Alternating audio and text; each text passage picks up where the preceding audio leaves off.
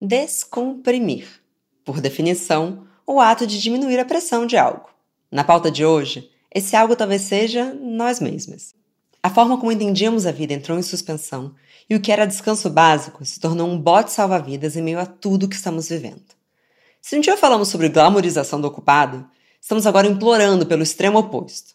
Os pequenos momentos de alegria, prazeres individuais, que nos lembram que se formos esperar pelo extraordinário, a felicidade vai ficar cada vez mais distante. Bom dia, óbvias! Eu sou Marcela Ceribelli, CEO e diretora criativa na Óbvias, e hoje converso ao vivo com a jornalista, stand-up e palestrante Maíra Azevedo, também conhecida como Te Amar. Nosso papo tem apoio de CA Mindset, que também acredita na valorização das pequenas alegrias do dia a dia.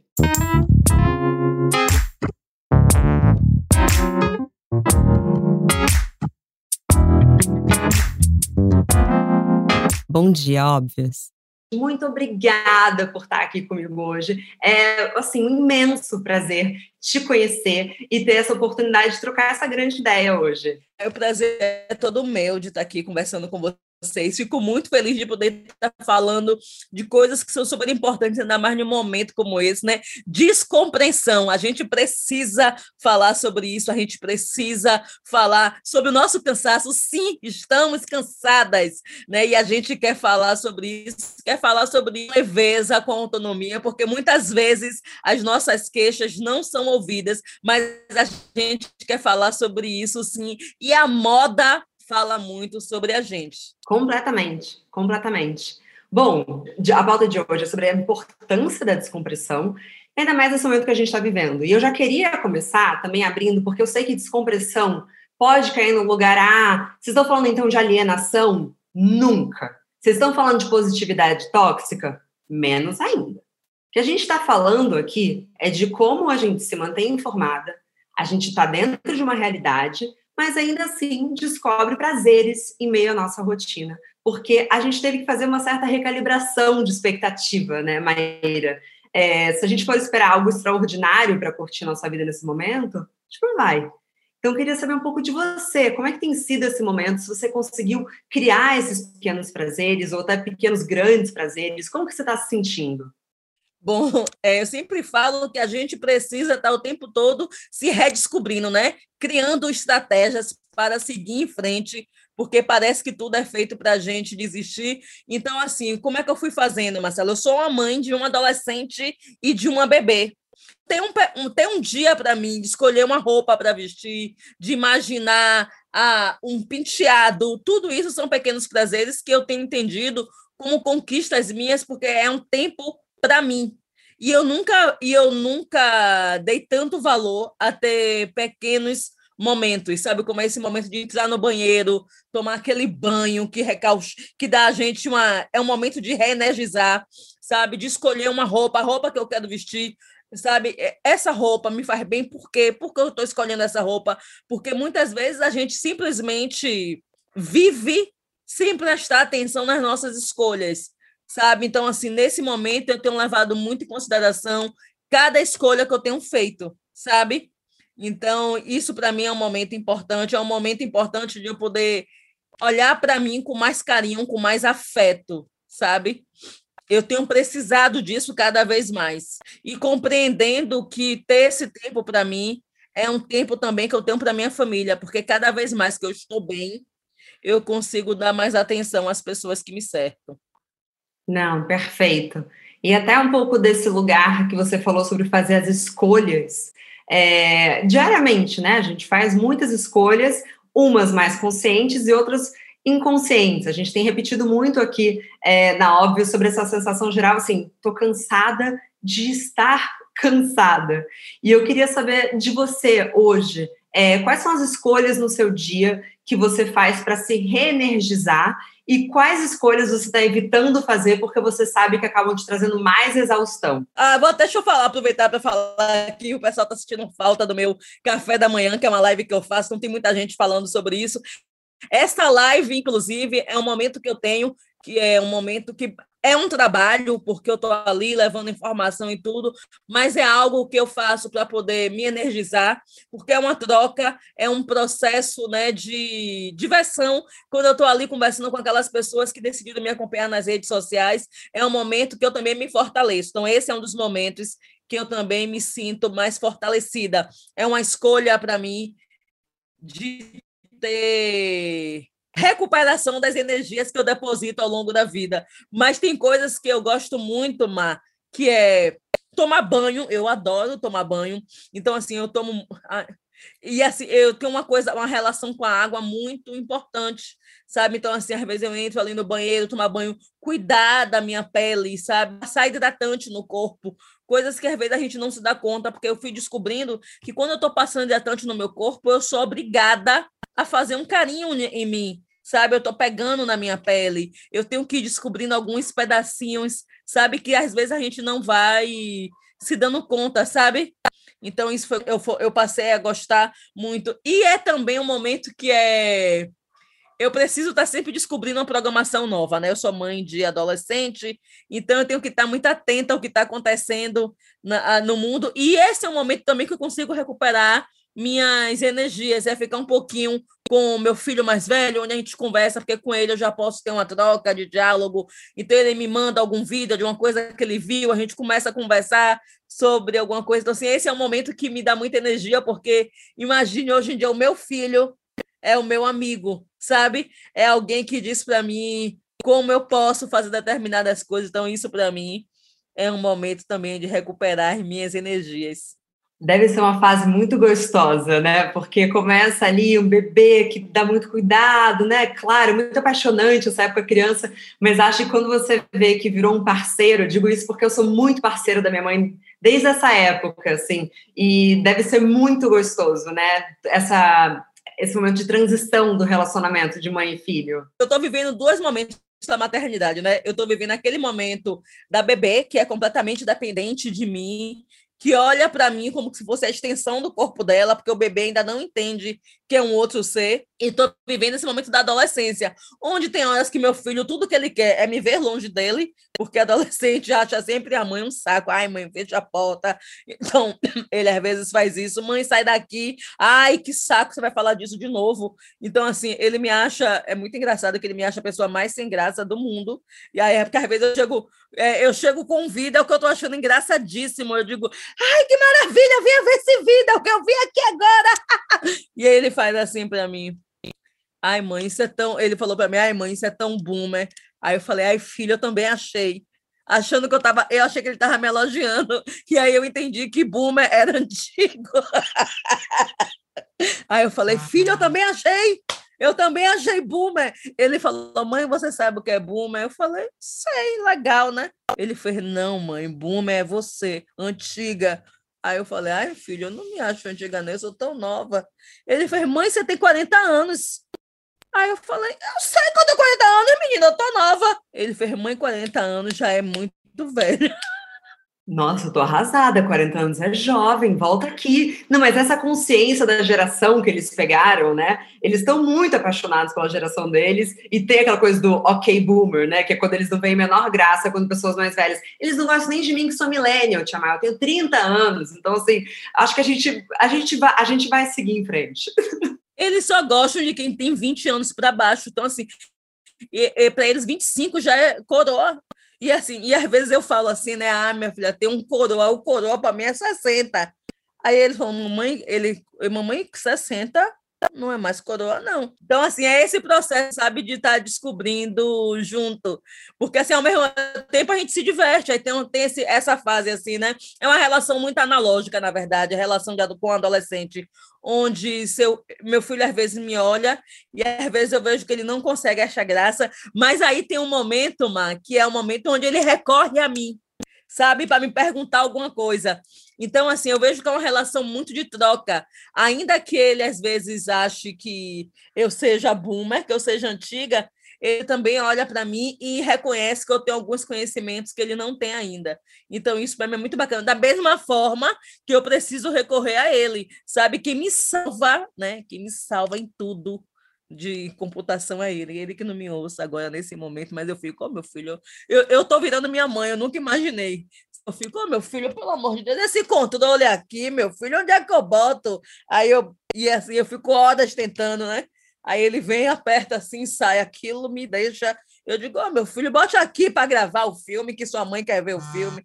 Aí ele faz, você não sabe fazer isso, aí aperta um botão mágico e me dá as costas. Eu digo, gente, eu lavei, eu tenho dois dias tentando fazer isso. Aí eu fico nervosa demais. Mas dentro desse consumo de conteúdo geral, de Big Brother e de tudo que a gente tem consumido de conteúdo, é, eu tenho estudado muito, eu quero muito ouvir das pessoas, porque eu tenho essa noção de que a gente veio de um mundo em que a gente se informava de manhã, e ali a gente seguiu aquelas informações durante o dia. E hoje a gente vê uma mesma notícia várias vezes, sendo mil vezes analisadas e por aí vai.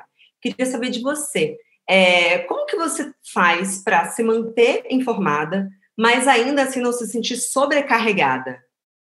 Mas essa daí é talvez o meu maior desafio, né?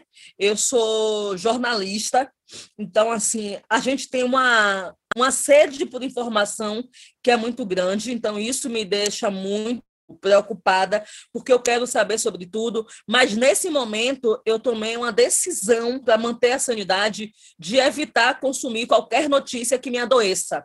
Então, assim, né, toda, hoje mesmo eu, eu, sou uma mulher preta, né, que venho da militância, então muitas vezes tem casos de racismo. Eu antes eu falava muito sobre isso e estava sempre me posicionando, só que eu comecei a perceber o quanto que eu estava adoecendo com isso. Porque quando tem um caso de racismo, Mar, não é um caso de racismo isolado. Toda vez que tem um caso de racismo, isso refestela em meu corpo. É o, o meu corpo, eu sinto isso, porque isso, isso rememora as minhas memórias afetivas, sabe? E provavelmente alguma situação que eu já vivenciei. Então, assim, quantas vezes é, tem caso e às vezes eu não consigo me expressar, não é porque eu não tenho uma opinião a respeito, mas é porque talvez eu esteja processando aquilo e revivendo algo que eu já passei. Então, assim, eu tenho evitado muito passar. Ontem foi um dia muito tenso para mim, né? Eu vi dois casos que mexeram muito comigo emocionalmente, que é quando alguém trata racismo como liberdade de expressão, ou então quando alguém acha que você pode testar remédios e vacinas, é, a população carcerária de cobaia, quando a gente conhece o mundo que a gente vive, que é um mundo tão injusto, sabe, tão desigual. Então, assim, isso mexe muito comigo, e mexe comigo enquanto ser humano e enquanto mulher negra, porque todas as minhas interpretações do mundo vai ser levando em consideração o fato de eu ser mulher, uma mulher preta nordestina, sabe, mãe de um jovem preto. Então, essas coisas todas mexem comigo. Então, assim, muitas vezes eu estou tentando não falar, que é para não enlouquecer. E é muito ruim viver assim, mas assim, eu tenho que fazer escolhas. Então, assim, agora eu estou escolhendo a leveza, sabe? A leveza mesmo, que é brincar com meu filho, ver meme, sabe? Eu estou escolhendo isso, bora ver meme, bora ver vídeo engraçado, onde e aí a gente, eu vou voltar a falar da minha relação com que é hoje em dia a gente consegue fazer uma troca de memes. Ele manda para mim, você viu isso? E aí dá risada. Eu aí mando para ele. A, a diferença é que assim, ele me manda uns que assim super que eu não entendo da onde vem a graça. E ele vem me mostrando se acabando de rir. Ah, você viu isso? Muito bom! Muito bom! E eu faço. Aí ele começa a me explicar que, não, deixa eu te explicar que tem um anime, e aí no anime, aí não sei o quê, aí você vai dar caruco. Aí eu, só que ele tá achando aquilo engraçadíssimo. Eu não sei quem é Nacaruco, minha filha. Quem é Nacaruco? Que ele me disse que é a pessoa do meme. Eu não sei quem é Nacaruco. Não sei nem se é Nacaruco o mesmo nome, o certo. Eu que estou falando aqui que é Nacaruco. Que ele vem se acabando de rir, me mostrando. Eu não tenho noção do que está acontecendo com Nacaruco. Ó, aqui no chat do Zoom explicaram já que é Naruto. Eu também não sei o que é. Ah, é Naruto, é? Ah, eu pensei que era Nacaruco sei lá. A parte genial é que a vingança vai ser da sua filhinha. Porque quando ela mandar memes para ele, ele já não vai mais entender. Veja só, você vai conseguir dar a volta na sua própria casa. E eu vou dizer a ela, vou dizer, mande para ele, mande para ele. Que eu sou esse tipo de mãe, entendeu? Que eu vou dizer, vá lá. Que eu já tô até com tudo planejado, que eu já disse a ele A minha tá me dizendo que é Naruto. Ô, oh, meu filho, como é que eu vou saber que é Naruto? Eu pensava que era Nakaruko. Mas é por isso que eu não entendo a piada. Até agora eu. Meu Deus do céu, que decepção. O tanto que eu amei esse momento, eu não consigo nem descrever, mas era maravilhoso. Ah, então agora que eu estou entendendo a piada. Ai, meu Deus do céu, ninguém mais vai me querer me chamar. Gente, eu sou da época, eu sou da época de os Cios Carinhosos, também tem que me dar esse desconto, caverna do dragão. Jaspion, minha filha, o Changeman. Eu sou dessa época. Esse momento foi perfeito, inclusive, assim, obrigada, porque fazia tempo que eu não ria até sentir, tipo, o meu ar meio, sabe, faltando. Mas, Maíra, também dentro desse contexto que a gente está vivendo, a gente sabe que muitas pessoas, e dentro do recorte que eu vou fazer, muitas mulheres estão se sentindo muito sozinhas. Eu sei que no ano passado você lançou o seu livro, é, Como se livrar de um relacionamento ordinário, e eu imagino que muitas pessoas, e nesse caso, acho que especialmente mulheres, né, do que a gente está trazendo aqui, acabam estando suscetíveis a entrar em relacionamentos não tão saudáveis para elas por conta desse local da solidão. Você acha que existem maneiras da gente não só se livrar, mas até evitar entrar nessas relações no momento que a gente está vivendo? Mas é, isso é uma coisa que é muito cruel, que a gente vive em uma sociedade muito desigual. E a nossa sociedade ela é desigual em várias vertentes. Porque o que acontece? Quando um homem, é, um, você falou que tem 30 anos, é, você é casada? Sou sim. Pois é, você já é casada. Então, para muita gente, ah, ela é casada, que vida perfeita. Você já tem filho? Ainda não. Tem sempre alguém preocupada com a nossa vida. Se a gente já casou, se a gente já casou, quando é que a gente vai ter filho? Com os homens, isso não acontece. Um homem com 30 anos casou, as pessoas ainda dizem, ah, ele está certo, ele está tentando primeiro procurar estabilidade profissional. Ou ele está aproveitando a vida até a hora que ele quiser é, dar é, parar, né? O settle down em inglês. Para quando casar, para quando casar já ter curtido. Então, assim, é uma cobra, são cobranças extremamente distintas. Então, o que acontece? Muitas vezes, por conta dessa cobrança, e a mulher com 30 anos, que ainda não tem um relacionamento estável, né, e que ainda não tem filhos, as pessoas começam a associar essas mulheres ao fracasso. Tipo assim, como assim você ainda não casou? Ninguém vai te querer. E aí, muitas mulheres em um, em um loop desesperado, que é vou encontrar alguém exatamente para não entrar nas estatísticas da solidão. Sabe? Então, assim, a gente termina aceitando qualquer coisa que é para não ficar com nada. Porque senão a gente é o tempo todo ridicularizada. Sabe? Então, assim, como assim você não casou ainda? Já casou? E aí tem uma coisa, né? Porque assim, se você não casou ainda, as pessoas desconfiam. Tipo, não casou ainda. Se você casou e separou, e você vai tendo mais de um relacionamento, as pessoas começam a questionar toda hora se essa mulher casa. Observe que tem muita mulher que, quando se separa, sempre tem alguém para dizer assim: Ó, oh, você se separou, vê se você não vai botar logo outro homem dentro de casa, tá? Você tem que estar o tempo todo dando satisfação de suas escolhas. Então a gente termina em situações ordinárias porque ficaram o tempo todo dizendo para a gente que a gente só é completa se a gente tiver um homem, sabe? Inclusive, esquecem que tem mulher que não quer ter um homem do lado, ela quer ter uma outra mulher, sabe? Porque as pessoas têm compulsão por relação de homem e mulher. Sabe como é? Tem muita, tem muita gente que é, é, são pessoas homossexuais e que nem sabem, porque elas não têm o direito de viver a sua sexualidade por completo.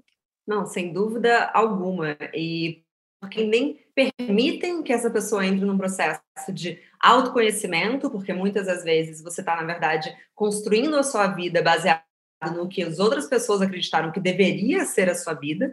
E eu já falei disso antes nesse programa, mas muitas das vezes, quando você aceita esses desejos externos, você se torna coadjuvante da sua vida e não protagonista. E isso é tão comum, né, quando a gente fala de vidas femininas. Você já acompanhou casos como esse, como você fala, você não está tomando as rédeas da sua vida. Isso passa também pelo desejo é, afetivo da pessoa. E é uma coisa que a gente vai, muitas vezes, ou a gente vai simplesmente reproduzindo aquilo que falaram que a gente deve fazer, que é né, casar, ter filhos. Eu me lembro que eu, eu, eu já estou no meu terceiro marido, e uma coisa que eu falo que para mim é muito simples é: se meu casamento, eu adoro meu marido, adoro meu companheiro, ele é uma delícia, mas se não der certo Eu vou tentar com outras pessoas. E isso para mim já está muito simples na minha cabeça. E aí o que as pessoas falam é, é, tipo assim, tem gente que fica me dizendo assim, ah, porque tem que ver. Eu digo, oxe, meu filho não vai ter que mudar comigo se eu mudar de marido, não, porque meu filho tem que me respeitar, independente de com quem eu esteja casada. Porque a minha relação com meu filho é única. Mas as pessoas criam isso, né? Tipo assim, ah, cuidado para seu filho não perder o respeito, porque você não tá com o pai dele. Eu digo, meu filho, aí que ele tem que me respeitar mesmo, para ele saber que eu não aceitei qualquer coisa, inclusive vindo do pai dele. Inclusive, meu marido agora não é o pai de meu filho, né? Porque cada um filho tem um pai que eu não quero briga.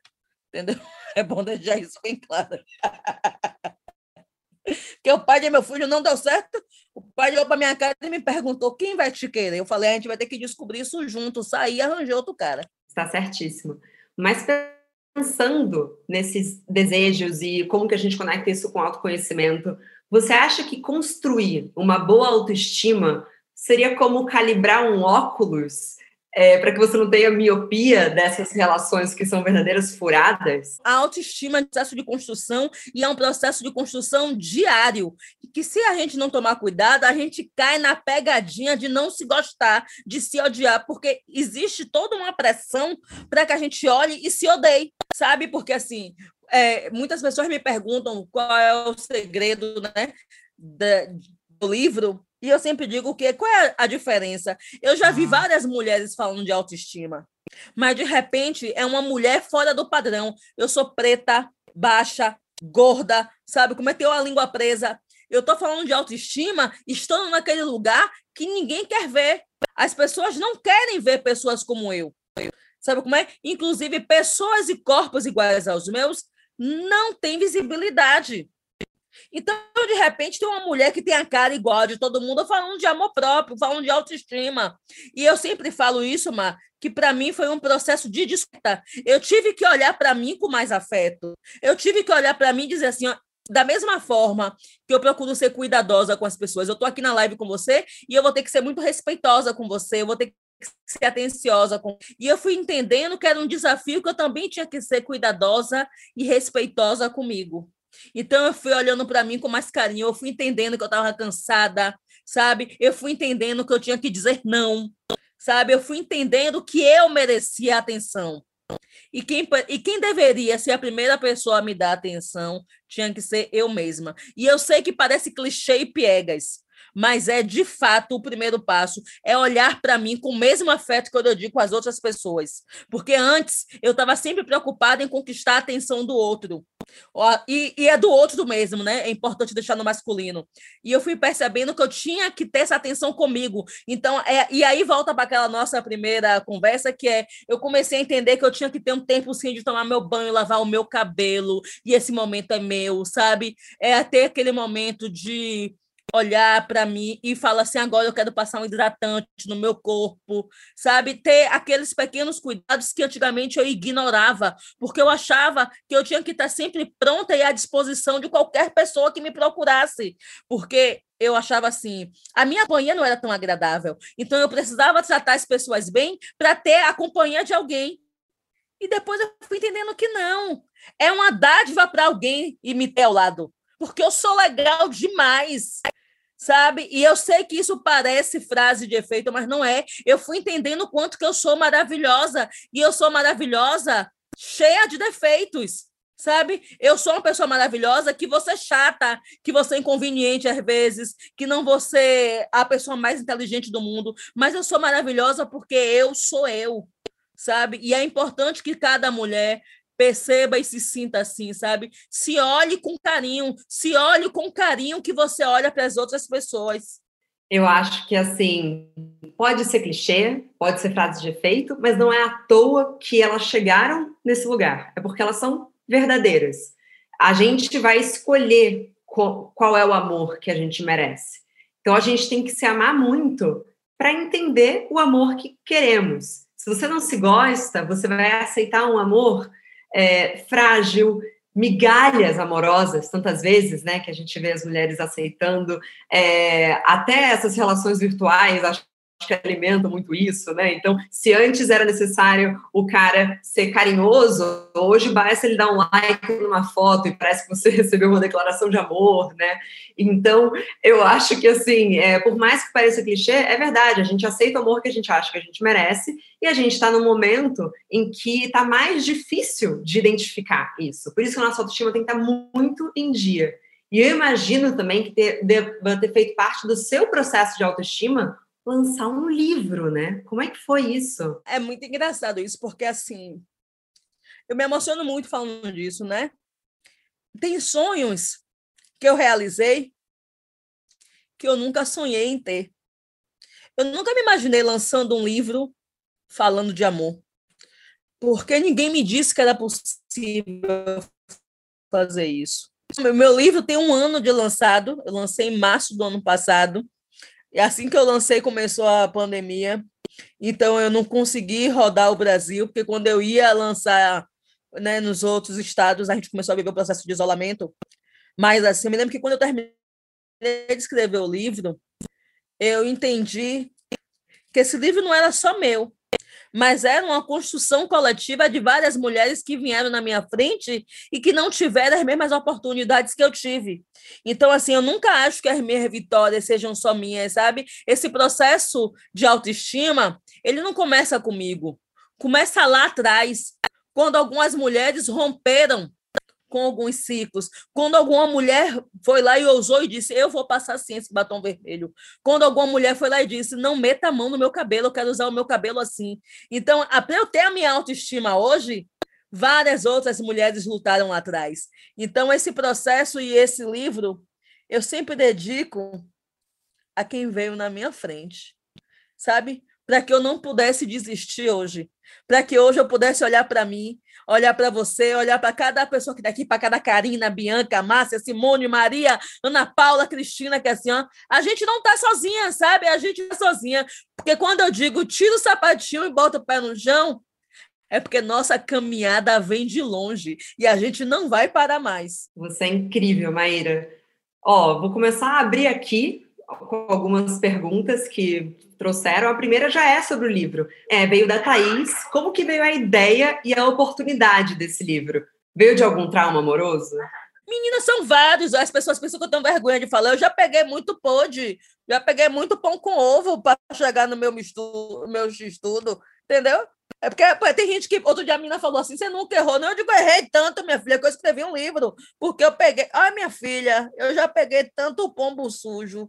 Eu já peguei que eu fui só que o que eu sempre digo é para cada cara ruim que eu fui escrevendo para dizer assim esse perfil eu não quero mais então assim eu fui juntando vários perfis ruins até chegar no perfil e eu sempre digo o meu companheiro não é o melhor cara do mundo Sabe como é? Mas é o cara que eu sei que eu não preciso dele para ser feliz. E essa daí, para mim, é a melhor conquista.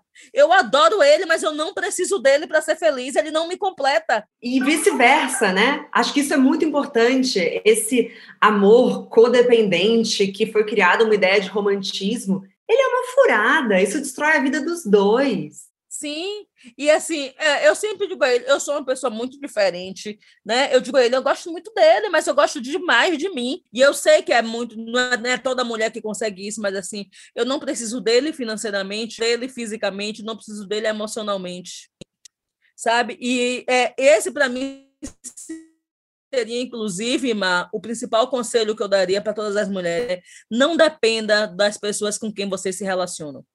Ter a sua independência, a sua autonomia é uma delícia. E mesmo assim, eu estou falando disso porque tem a maioria dos lados brasileiros são chefiados por mulheres. Tem muita mulher que trabalha, o companheiro não trabalha ou ganha menos, e mesmo assim é o cara que comanda. Importante a gente ter essa atenção e esse cuidado, porque a dependência está para além de você precisar do dinheiro da outra pessoa. Então, assim, essa é uma grande conquista minha, sabe? É, eu acho massa você ter uma parceria, sabe? Que eu gosto da parceria que eu tenho, mas é muito bom saber que é possível seguir em frente sem ele. Esse é o nosso maior desafio, sabe? Comece a pensar para onde você pode ir sem a pessoa que você se relaciona. Se você perceber que você pode ir longe, você está no caminho certo. Nossa, tatuem isso na testa de todas, gritem, compartilhem para as amigas, porque isso é conhecimento básico para você ser feliz no mente amoroso. Temos uma outra pergunta aqui que eu acho bem interessante para a pauta de descompressão, que é como lidar com a culpa por estar feliz em um momento tão delicado como esse que estamos vivendo? Ou como aproveitar esses momentos de felicidade longe da culpa? Não tendo, né? Como é que você se sente? É, é, eu, não, eu não lido com a culpa. Eu não lido com culpa. Graças a Deus, né? A minha religião não tem culpa. É, eu acho que a gente tem que parar de achar que assim, eu não sou responsável pela. É, eu não posso me sentir, como é que eu vou dizer assim? A infelicidade de alguém não pode ser uma responsabilidade minha, nem o contrário. Então, assim, às vezes eu acho que a gente se sente mal de estar tá bem, né? Quando a gente vê tanta gente triste ao nosso redor. Mas eu começo a pensar é, que eu estando feliz, eu também estou colaborando para a felicidade de várias outras pessoas, porque aquilo, né? Nenhuma conquista nossa é só nossa. Cada conquista sua Marcela, provavelmente deve atingir várias pessoas ao seu redor, sabe? Então, se a gente pensar assim, que a nossa felicidade é contagiante, a gente se sente menos culpada de ver tanta gente triste, porque eu acho que todas as vezes que eu estou bem, se eu estou aqui bem agora, eu sei que eu estou fazendo minha mãe bem, minhas tias estão bem, meus filhos, sabe como é, minhas amigas. Então, eu acho que é dessa forma que eu vou pensando, sempre pensando na quantidade de gente que eu vou contagiando com a minha felicidade. Eu prefiro focar nisso. Até porque a gente sempre vai dizendo, a felicidade e a tristeza são dois sentimentos extremamente subjetivos né? É, nem, nem sempre aquilo que eu acho que pode me fazer bem pode fazer muito mal a uma outra pessoa e vice-versa. Então, eu vou sempre focar na minha felicidade, na felicidade dos meus, das minhas amigas, sabe? Em acreditar que cada conquista minha é uma conquista de várias outras pessoas. Nossa, fiquei até emocionada, porque essa é a, a maior das verdades, né? A nossa felicidade contagia as pessoas que a gente ama. Então, é, e a gente quer ver as pessoas que a gente ama felizes. Então, meio que a equação é fácil, né? Com certeza. Eu penso dessa forma, sabe? É, aquilo que eu te disse. Eu venho de um legado de mulheres tão batalhadoras, sabe, Ma? Eu vejo, minha, lembro de minha avó com vários filhos, com vários netos, minha mãe, sabe, criando a mim e a minha irmã, então, hoje em dia, toda vez que eu consigo que eu consigo sorrir e dar um sorriso verdadeiro, porque eu também fico imaginando a quantidade de mulher que nesse momento abre um sorriso e é um sorriso que esconde tanta tristeza. Então, hoje eu poder sorrir e ter um sorriso real, um sorriso de alegria, um sorriso de satisfação, faz com que eu entenda que eu preciso cada vez mais escancarar a minha alegria, porque ela não é só minha sem palavras. É, me fez muito bem, particularmente, é, ouvir tudo isso de você, dar essas risadas, e eu tenho certeza que se me fez bem, também fez bem para muitas das pessoas que estão nos assistindo. Então, queria muito, muito, muito te agradecer. Ah, eu que agradeço, meu filho, que finalmente eu entendi que não é Naruto, como é o Naruto nem sei como é que eu falava mais. Agora já eu quero agradecer a live que eu já descobri, entendi até o meme agora né? Que a live foi esclarecedora. Agora também o menino foi incapaz de me explicar que eu estava falando o nome errado. Ou seja, ele estava deixando eu falando errado e ainda devia estar tá rindo de minha cara. Por isso que ele estava me chamando de boomer. Você está entendendo, minha filha? O que é isso? E eu achando que eu estava falando Naruco. Eu nem sei como é que eu falava mais, que agora eu já sei o certo, né? Ele devia estar tá se divertindo de minha cara, entendeu? Ele devia estar tá dando umas risadas. Depois manda um meme pra gente, que a gente ficou curiosa para ver agora esse meme. Minha filha, ele mandou para mim, eu ri, eu fiz. Mas eu não tinha entendido, entendeu? Só que eu tava sem graça. Imagine, mano, quantas vezes eu falei isso errado.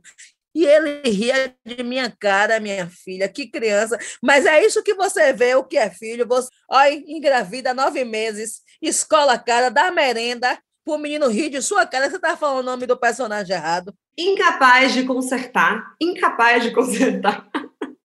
E agora que eu estou vendo aqui, por isso que ele ficava assim, minha mãe, como é o nome? E eu achando que eu estava abafando, eu dizia, Naruco, Naruco, Eita, Nacaruto que eu falava aqui, Nacaruto, eu, eita, Nacaruto. Aí, ou seja, eu falando na Caruto, ele dando risada. Olha, teve um dia Ó, que menino que agora aqui que eu tô pensando, teve um dia que ele fica né, jogando com. Rapidinho, minha filha, que eu quero desabafar, que eu não fiz terapia essa semana. Aí, ele estava essa semana, com, semana, né? Ele com os colegas lá conversando. Aí chegou, me chamou, falou: Minha mãe, como é o nome? Eu aí falei, Nacaruto Alegre, e eu vi todo mundo dando risada. Só que eu fiquei achando que os meninos estavam rindo, porque eles estavam achando a mãe de Aladê moderna, né? A minha mãe é moderna. Deboche! Ele estava debochando de minha cara, entendeu? E na minha cabeça eu falei, poxa, que legal, meu filho tem orgulho de mim, entendeu? Na verdade, ele estava me fazendo o quê, minha filha? De objeto de riso. Eles todos de minha cara, e o que é pior, minha filha, o que eu parei que chamou todo mundo para rir de minha cara, e eu falando na caruto, alegre como o quê? Vá, minha filha, desculpa, eu estou desabafando. Eu tô amando, tô chorando de rir. exatamente, era exatamente assim que eu queria que a gente terminasse nossa conversa. Eu não sei nem o que dizer, mas a revanche vem. Tô falando, a sua filha vai se vingar. Ele me pediu agora para pedir uma pizza. Eu vou pedir a pizza. E quando ele me pedir um pedaço dele, eu vou dizer, vai dar, na, vai pedir a Nacaruto. E vou comer minha pizza sozinha. Eu, eu tô falando sério, eu vou terminar aqui, vou pedir a pizza. Vou dizer, pedir a pizza. Quando ele vier, cadê o meu pedaço? Eu vou dizer, tá lá, na mão de Nacaruto, viu? e ele vai ficar lá. Eu tô aqui revoltada, menina, que criança. Mas ele puxou a mim, que eu também iria fazer isso se eu fosse ele. Maravilhoso. Ai, Maíra, muito obrigada, sem palavras. Quero te agradecer, quero te agradecer muito também. Ah, quero agradecer muito também a C&A pela parceria, por ter proporcionado esse papo aqui. Ai, adoro, eu tô com meu, eu tô com meu macacão da C&A, manda o pessoal depois ir lá nos meus stories ver. É bem lindo, muita gente me perguntando, é maravilhoso, eu adoro macaquinho. É da C&A esse meu. Eu vi a sua foto com fundo colorido, achei a coisa mais linda do mundo. Adoro, eu adoro comprar na C&A, porque eu chego lá, minha filha, já resolve a minha vida, eu compro logo para todo mundo, né?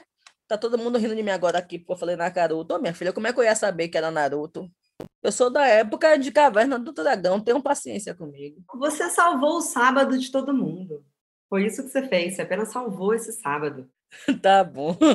Obrigada demais.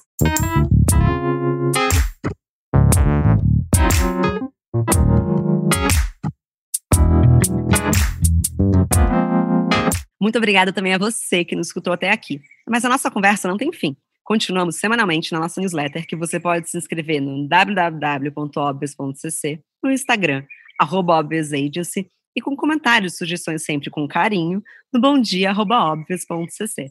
Bom dia, óbvias!